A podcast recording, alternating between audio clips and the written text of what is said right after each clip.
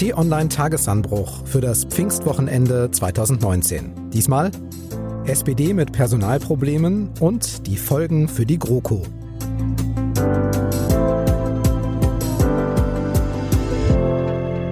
Es ist wieder Wochenende. Ich bin Marc Krüger und sage herzlich willkommen zum Tagesanbruch. Ein Podcast, in dem wir auf Themen aus der Woche zurückblicken, die Sie und uns beschäftigt haben und die uns auch weiterhin beschäftigen werden.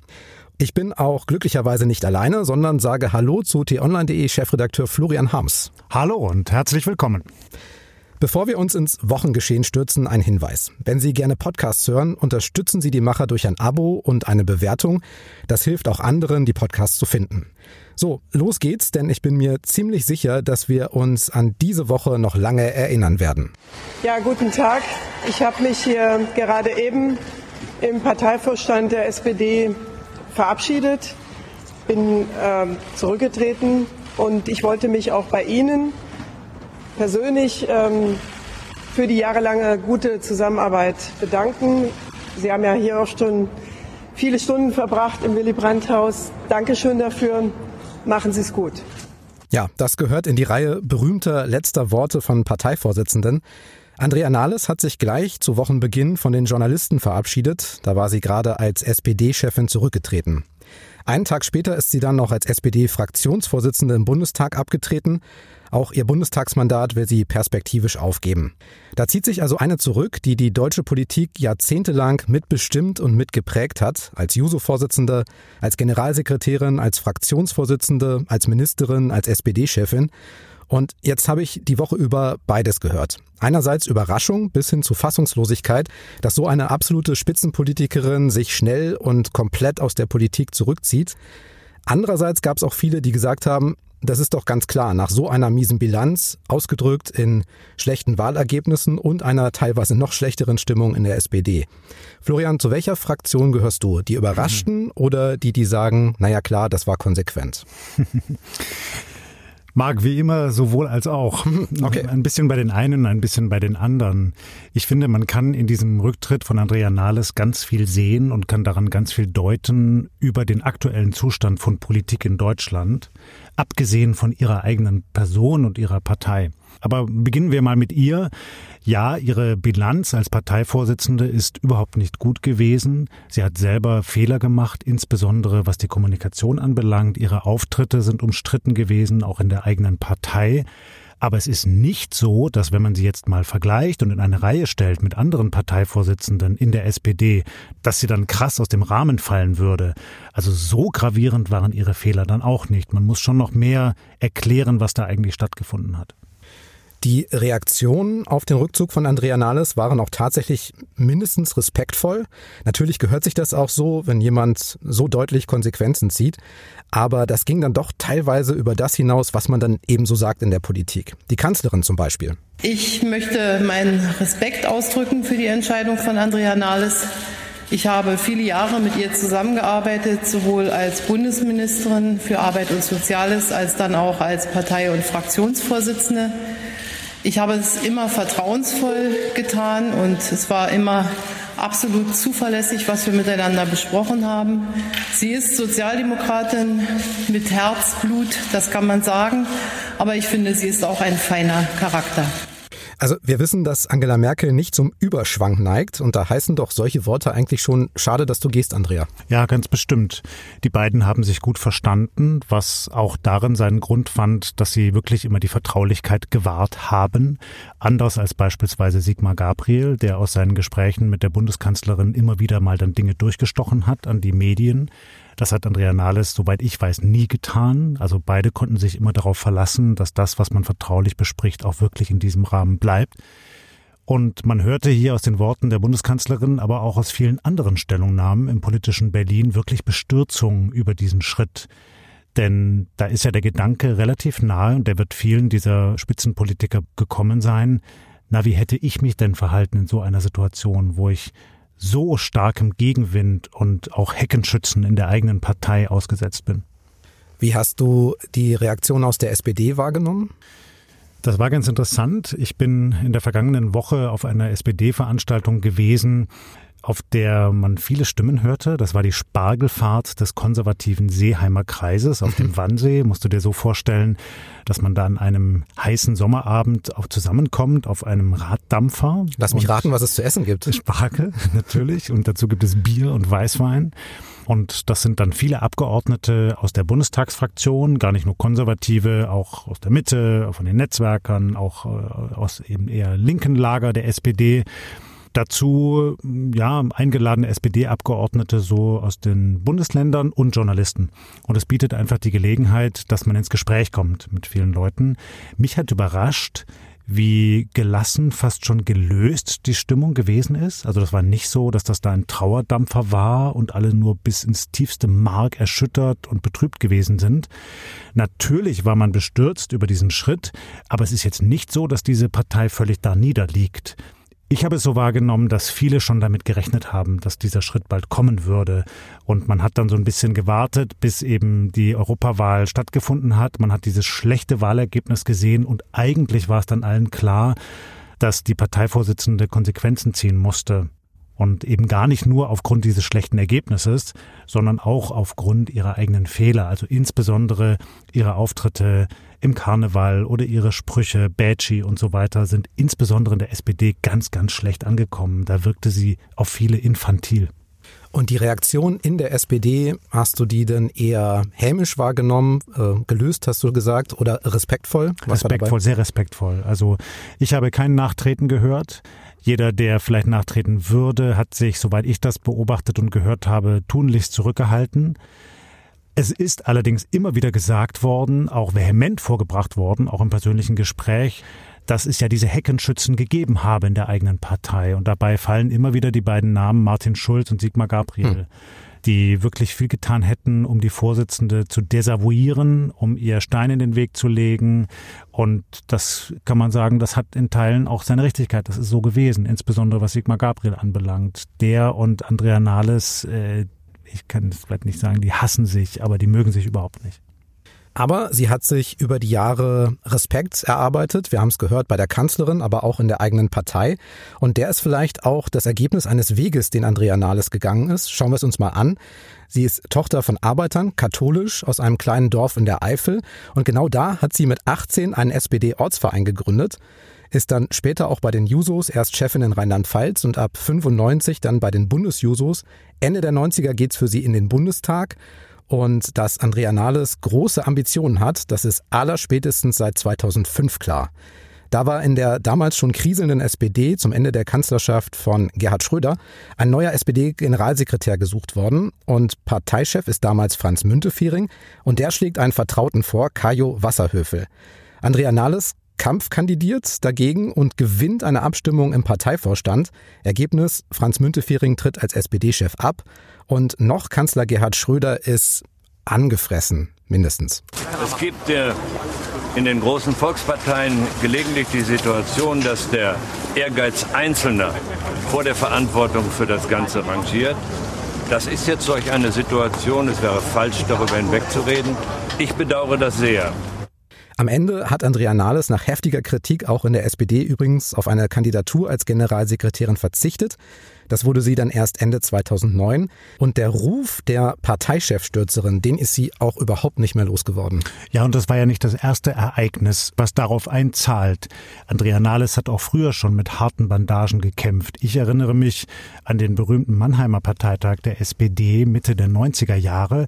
Da war Rudolf Scharping noch Parteivorsitzender und Oskar Lafontaine hat ihn mehr oder weniger in einem Putsch abgelöst und Andrea Nahles sehe ich noch vor mir in den Bildern, wie sie aufsprang und jubelte damals als Juso-Vorsitzende. Und da hat sie auch hinter den Kulissen natürlich mit die Strippen gezogen. Sie hat immer mit harten Bandagen gekämpft und sie ist später eben auch selbst mit harten Bandagen bekämpft worden. Und dann kann man auf der einen Seite sagen, solche Auseinandersetzungen müssen zu Volksparteien gehören, weil man sich eben kontrovers auseinandersetzt. Auf der anderen Seite können wir durchaus auch fragen, ob dieser Stil, den wir hier in der SPD gesehen haben, eigentlich anständig und konstruktiv ist. Und ich zweifle da schon dran.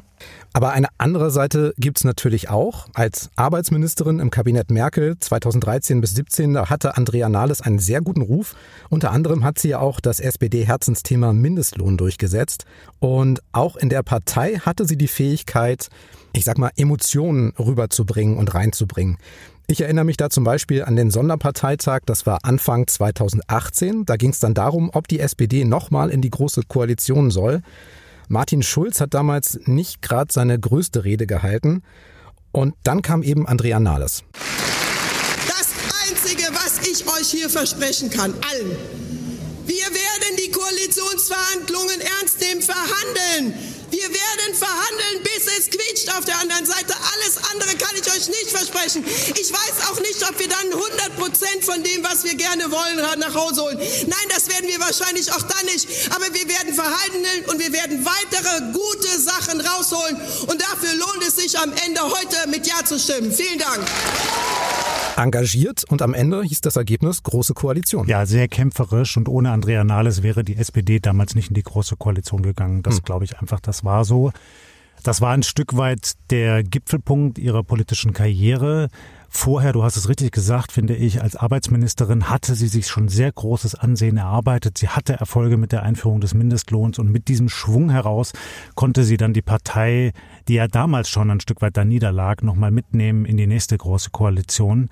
Und umso größer ist doch jetzt die Diskrepanz. Ja, wenn wir diese Andrea Nahles einerseits sehen, mit diesem Rückenwind und diesem Einfluss und dann die heutige Andrea Nahles, deren politische Karriere zerbrochen ist hm. in der eigenen Partei.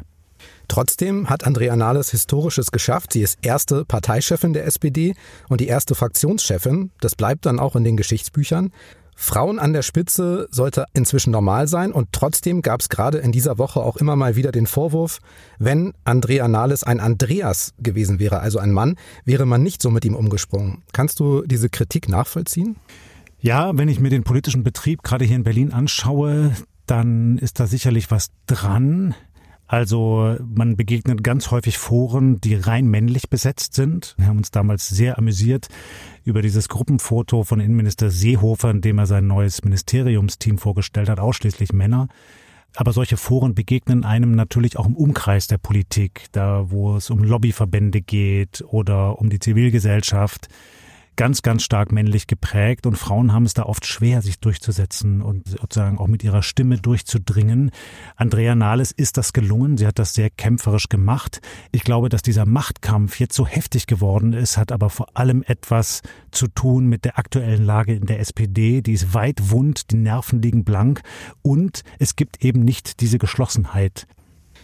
Okay, wie geht's jetzt weiter in der SPD? Mein Name ist Rolf Mützenich. Ähm, ich ähm, bin jetzt ähm, kommissarisch von der SPD-Bundestagsfraktion, von allen Mitgliedern gebeten worden, die Geschäfte der Fraktion mit vielen anderen, aber auch im geschäftsführenden Vorstand, aber auch mit allen Fraktionsmitgliedern aufzunehmen. Rolf Mützenich kommt aus Köln, sitzt seit 2002 im Bundestag, geht aber sehr offensichtlich davon aus, dass man ihn nicht kennt und stellt sich auch erstmal brav vor. Ins vorübergehende Amt des Fraktionschefs kommt er jetzt, weil er eben der dienstälteste Stellvertreter bisher von Andrea Nahles ist. Und an der SPD-Spitze gibt es sogar ein Trio. Manuela Schwesig, Ministerpräsidentin in Mecklenburg-Vorpommern, Malu Dreyer, Ministerpräsidentin in Rheinland-Pfalz und Thorsten Schäfer-Gümbel, noch SPD-Chef in Hessen, sollen die Partei jetzt erstmal kommissarisch führen, bis ein neuer Chef oder eine neue Chefin übernimmt. Eine Nahles wird also ersetzt durch vier Parteikollegen. Ja.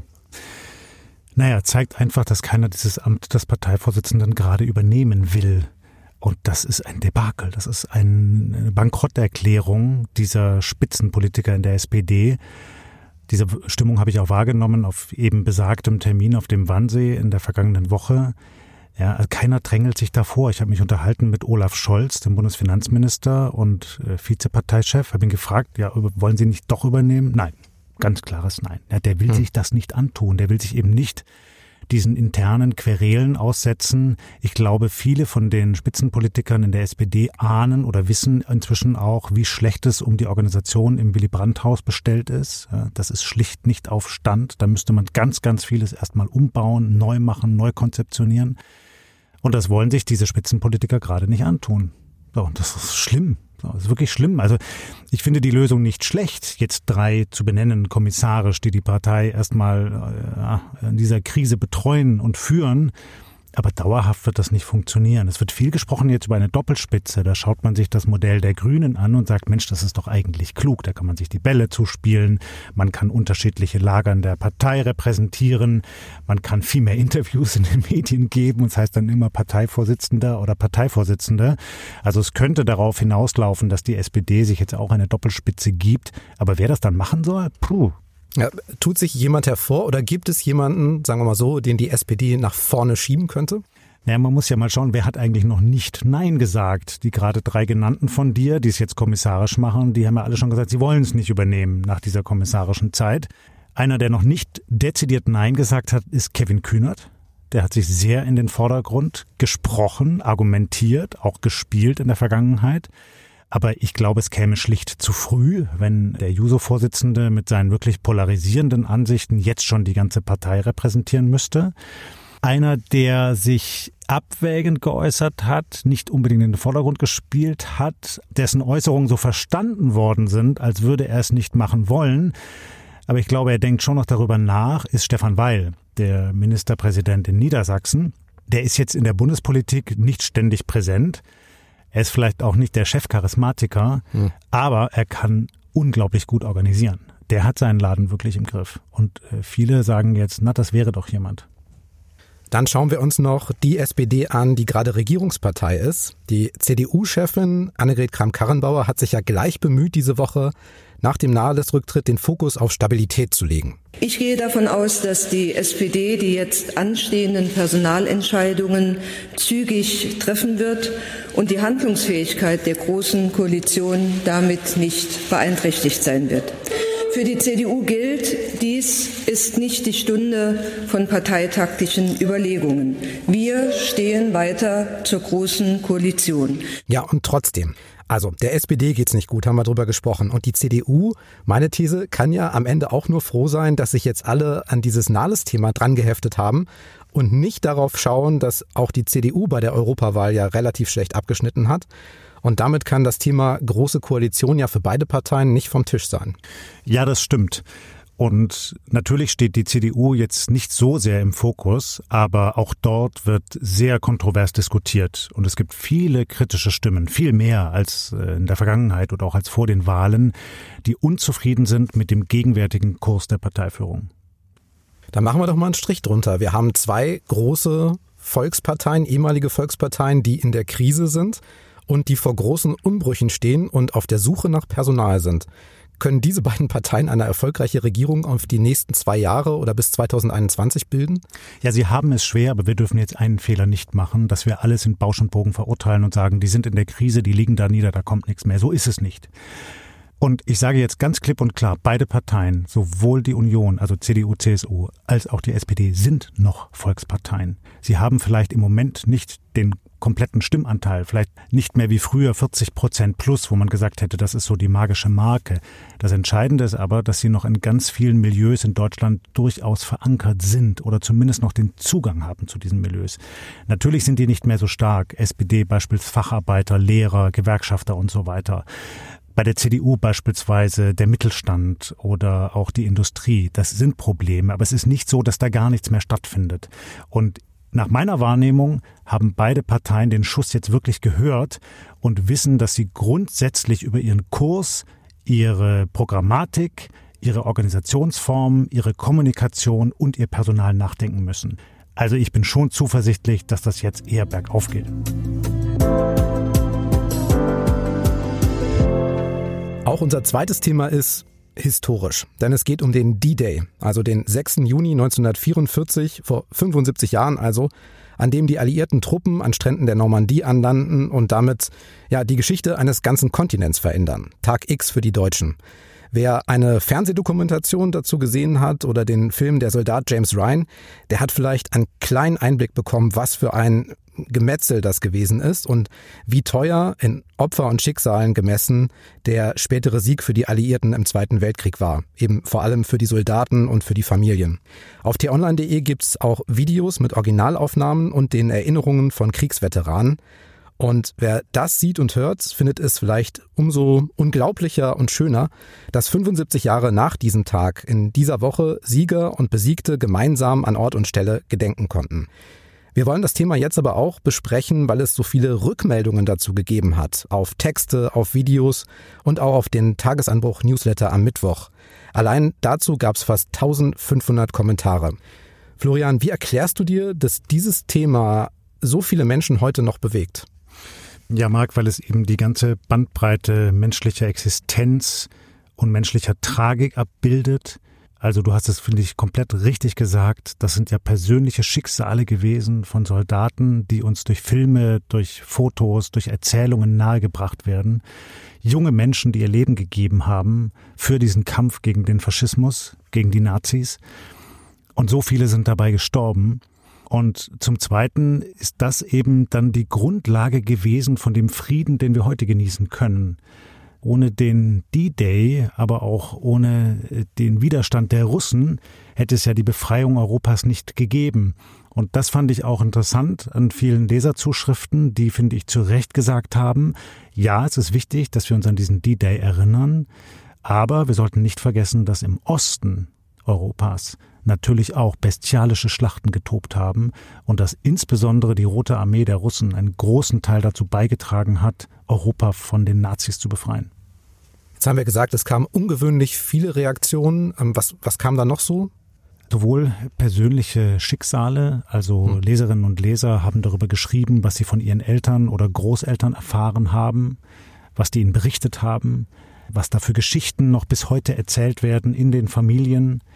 Es ist aber auch durchaus gefragt worden, ob diese Feierlichkeiten oder diese Erinnerungen an den D-Day in würdigem Rahmen stattfinden. Also es gab hier mhm. und da auch Kritik ja, an diesem ganzen Zeremoniell äh, mit den ganzen Waffen, die dort aufgefahren wurden, dem Verhalten von US-Präsident Donald Trump und einiges mehr. Also es ist durchaus so, dass es sehr viele Menschen tief berührt hat. Diese Woche dann das große Gedenken am Mittwoch in Portsmouth auf der britischen Seite. Von dort sind damals die Alliierten los über den Ärmelkanal. Die Queen war da, die scheidende Premierministerin Theresa May, Frankreichs Präsident Emmanuel Macron, US-Präsident Trump und auch Angela Merkel. Ein Tag später dann 12.000 Menschen und mehr auf der französischen Seite. Beeindruckend fand ich vor allen Dingen bei den Bildern, dass es ja auch immer noch Zeitzeugen gibt, die da sind und erzählen können. Ja, das ist tief beeindruckend. Und ich fand es bemerkenswert, wie es gelungen ist, diese Männer zu ehren, Donald Trump hat das auf seine Art gemacht. Klar, ihr gehört zu den Größten, die je gelebt haben, so ungefähr hat er es ausgedrückt. Ich fand eindrucksvoll die Rede des französischen Präsidenten Emmanuel Macron, der ja auch nicht nur über diese Männer gesprochen hat, über diese Soldaten, sondern gesagt hat, wir müssen eigentlich diesen verbindenden Geist, den die Alliierten damals gepflegt haben, eben vereint gegen das verbrecherische Naziregime. Wir müssen diesen verbindenden Geist wieder schaffen den gibt es im Moment nicht so in der Form. Ja, Emmanuel Macron hat von einer Erbschaft des Friedens auch noch gesprochen in seiner Rede. Und er hat angemahnt, was du gerade sagtest. Er, er, meinte, wir haben den Kern des Versprechens der Normandie verloren, den müssen wir wiederfinden. Was könnte er meinen damit? Wenn wir uns anschauen, wie insbesondere Europa und die USA gerade miteinander umgehen, also nimm die Handelskriege, nimm die ständige Twitterei des US-Präsidenten, viele Missverständnisse, aber wirklich auch vieles, was man gemeinsam anpacken könnte, aber nicht angepackt wird. Wieder auch hier die Klimakrise. Dann muss man einfach sagen, die großen Probleme, die liegen an vielen Stellen auch deshalb brach, weil man gar nicht mehr anständig miteinander redet, sich nicht mehr adäquat abstimmt und offenkundig dahinter eben der gemeinsame, der verbindende Geist fehlt weil viel eigentlich nur noch an nationale Interessen gedacht wird. Und Donald Trump sagt das ja auch so. America First heißt, es geht in erster Linie einfach nur darum, dass es Amerika möglichst gut geht. Und äh, mit diesem Geist hätte der D-Day so nicht stattfinden können. Jetzt gibt's aber auch die, die sagen, auch unter unseren Hörern und äh, Lesern und Nutzern, die sagen, wir wissen, was damals passiert ist. Es muss jetzt auch mal gut sein. Warum denkst du, ist dieses Gedenken nach so langer Zeit noch wichtig? Und zwar auch so wichtig, dass es bei uns bei t-online.de mehrfach das Top-Thema diese Woche war. Was können wir für die Zukunft aus dem D-Day mitnehmen? Man kann damit nicht abschließen, sondern wir müssen ja aus der Geschichte lernen. Wir nehmen uns das Beispiel dieser Soldaten, auch dieser Staatsmänner. Wir reflektieren, wie haben sie sich damals verhalten und wir lernen daraus, wie brüchig eben auch unser Frieden sein kann wie eine ganze Welt in Europa binnen Jahren zusammenstürzen kann, eine Diktatur ja, errichtet werden kann. Und dann eben auch andere Länder aufgestanden sind gegen diese Diktatur und gesagt haben, wir verteidigen die Freiheit im Dienste der Menschheit, natürlich im Dienste unserer Nationen, aber auch der Menschheit und der Opfer dieses bestialischen Regimes. Und daraus können wir lernen. Ja? Nicht nur heute in Europa, sondern auch wenn wir uns auf dem Kontinent umschauen. Das heißt nicht eins zu eins, dass man sich jetzt vielleicht als europäische Macht im Syrienkrieg genauso verhalten kann wie damals die Alliierten am D-Day. Aber man kann zumindest darüber reflektieren. Was erwächst denn aus so einer Erfahrung an heutiger Verantwortung? Für Politik, aber auch für uns als Gesellschaft. Dann noch ein kurzer Blick in die Zukunft. Welche besonderen Themen und Termine stehen in der kommenden Woche an, Florian? Ja, am Montag geht es schon wieder um einen historischen Jahrestag. Da wird die Festveranstaltung zum 70. Jahrestag der Berliner Luftbrücke gefeiert. Das werden wir uns genauer ansehen. Das hat ja für Berlin damals eine ganz große Rolle gespielt. Und am Mittwoch wird der noch EU-Kommissionschef Jean-Claude Juncker mal sehr viel mehr sagen zu den Euro-Reformen. Also wie kann es da eigentlich weitergehen? Das sind dann auch die Vorbereitungen für das Haushaltsbudget der Eurozone. Da geht es wirklich um alles. Da geht es nämlich um Kohle.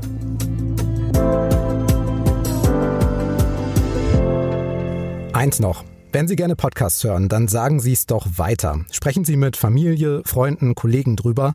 Eine Bewertung bei Apple oder Amazon hilft auch sehr, damit andere auf Podcasts aufmerksam werden. Und machen Sie sich's doch leicht durch ein Abo bei Spotify, bei Apple, bei Google oder wo immer Sie am liebsten Podcasts hören.